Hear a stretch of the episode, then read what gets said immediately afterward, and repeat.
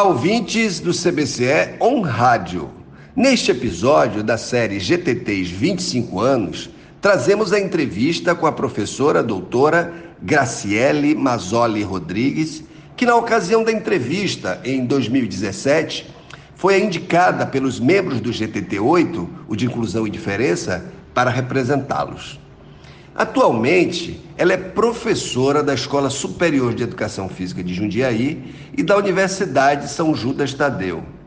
Professora e orientadora no programa de pós-graduação em Educação Física da mesma universidade, participa também como pesquisadora do Instituto Anima. É líder do grupo de estudos em Educação Física e Pessoas com Deficiência e editora-chefe da revista Colóquio. Eu sou César Leiro e este é o CBCE On Rádio, podcast do Colégio Brasileiro de Ciências do Esporte. Bom, para refletir sobre o GTT de inclusão e diferença, a indicação recaiu para a professora doutora Graciele Mazzoli Rodrigues, Graciele é professora da Universidade São Judas Tadeu, em São Paulo, e também em São Paulo, da Escola Superior de Educação Física de Jundiaí. O tema do GTT Inclusão e Diferença tem sido um tema crescente no ambiente do Colégio Brasileiro de Ciência do Esporte. Mas antes de refletir a particularidade desse tema, qual é a importância da organização em grupos de trabalhos temáticos dos temas é, vinculados ao nosso colégio? Bom, é, no momento que ele foi criado, né, a gente percebia um pequeno movimento ainda no país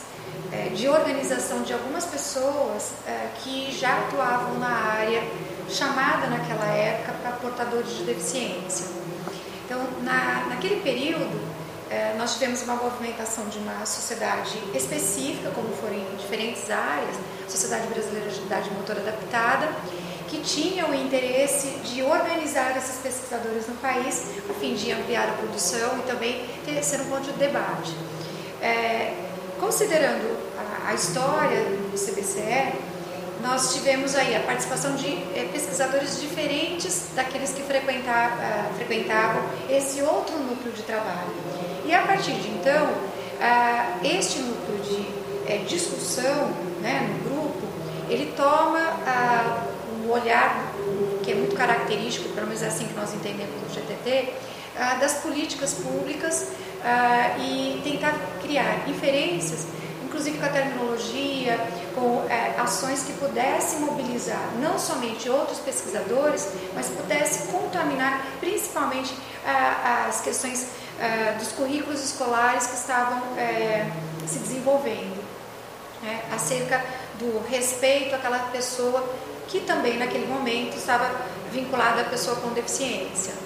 Então, eh, nós tivemos eh, ao longo da história um movimento de pessoas que circularam aqui no GTT, algumas delas ainda permanecem né, eh, no grupo, mas que desenvolvem trabalhos de extensão, de pesquisa né, em diferentes locais do país e que não frequentavam uh, outro local. Uh, então, as pesquisas que foram sendo apresentadas ao longo desses anos também trouxeram para a gente uma necessidade de alterações das terminologias e criar novas formas de compreender uh, o próprio GTT dentro do CBCE e as possibilidades que ele teria de inferência, como eu já havia dito, nas diferentes áreas. Uh, Nesse sentido, nós tivemos uma mudança do termo na, do GTT, na época, para pessoas com necessidades especiais, acompanhando uma tendência também é, que, das políticas que vinham sendo desenvolvidas no país. É, esse mesmo GTT participou, por intermédio do CBCE, né, é, de,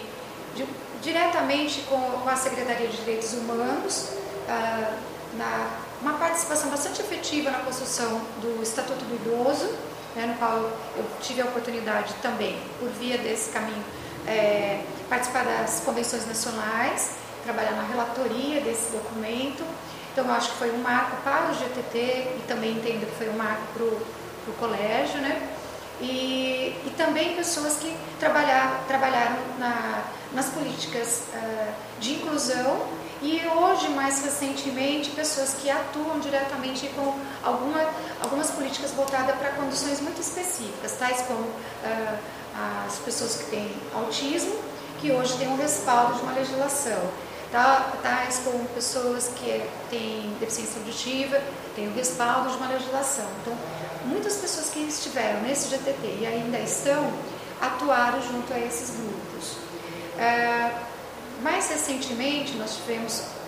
a mudança novamente da nomenclatura do GTT, entendendo que nós é, precisávamos atuar de uma maneira um pouco mais global e também percebendo que a educação física, que era um grande foco é, para a pessoa com deficiência, ela não precisaria estar alocada num grupo, né, estratificada, e sim tentar, nós gostaríamos,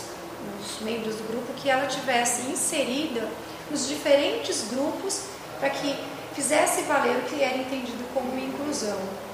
E foi nesse momento que também ah, optou-se por é, deixar o nome de inclusão e ampliar para a questão da diferença, para que outras pessoas pudessem transitar além daquelas que já atuavam com pessoas com deficiência. Então, é, acredito que o percurso histórico do próprio GTT é, acompanha ah, o que vem acontecendo com esses grupos, né, ou seja, uma ampliação dos grupos e a visão que se tem né, de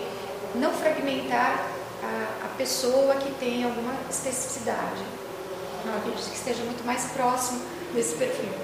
E ao celebrar 20 anos, dos, 20 anos dos grupos de trabalho temático, qual a avaliação que você faz do seu GTT na relação com o CBCE? Bom, é, eu percebo que existe ainda a necessidade de manutenção desse grupo, né, como um grupo que tem se ampliado nas questões, como dito anteriormente, é,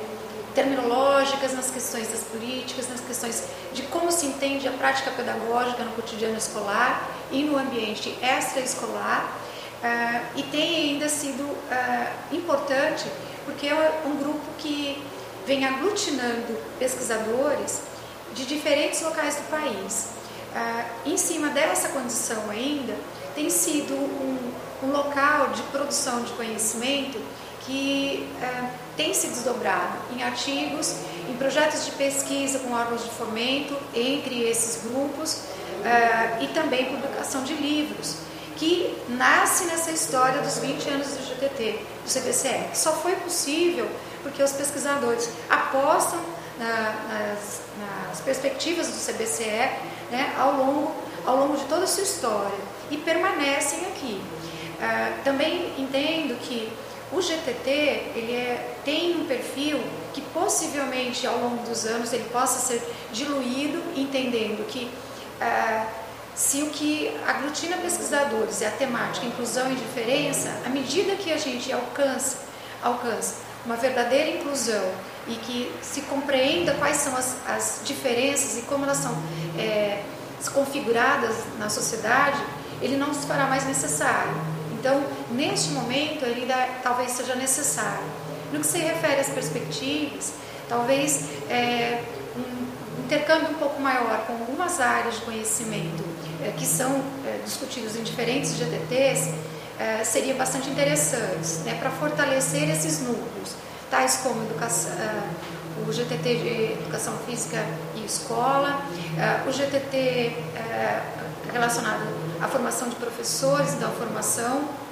outro relacionado aos movimentos sociais, então, que são GTTs muito próximos das discussões que já acontecem ali. E ainda, acredito que uh, nós, enquanto grupo, temos que também nos aproximar bastante dos demais para que a gente consiga promover ações e eventos que compreendam um pouco melhor a diversidade e dentro delas as, as especificidades. Então, que em eventos do CBCE a gente tenha condição de atender realmente a diversidade, seja nas suas ah, nas suas demandas particulares, como intérprete de Libra, uma rampa adequada, uma localização mais específica, uma inscrição ah, adequada, ah, para qualquer outro, outro modelo que não seja tão, institu tão institucionalizado a um evento, mas sim dentro das políticas públicas brasileiras. Muito obrigado, muito bom.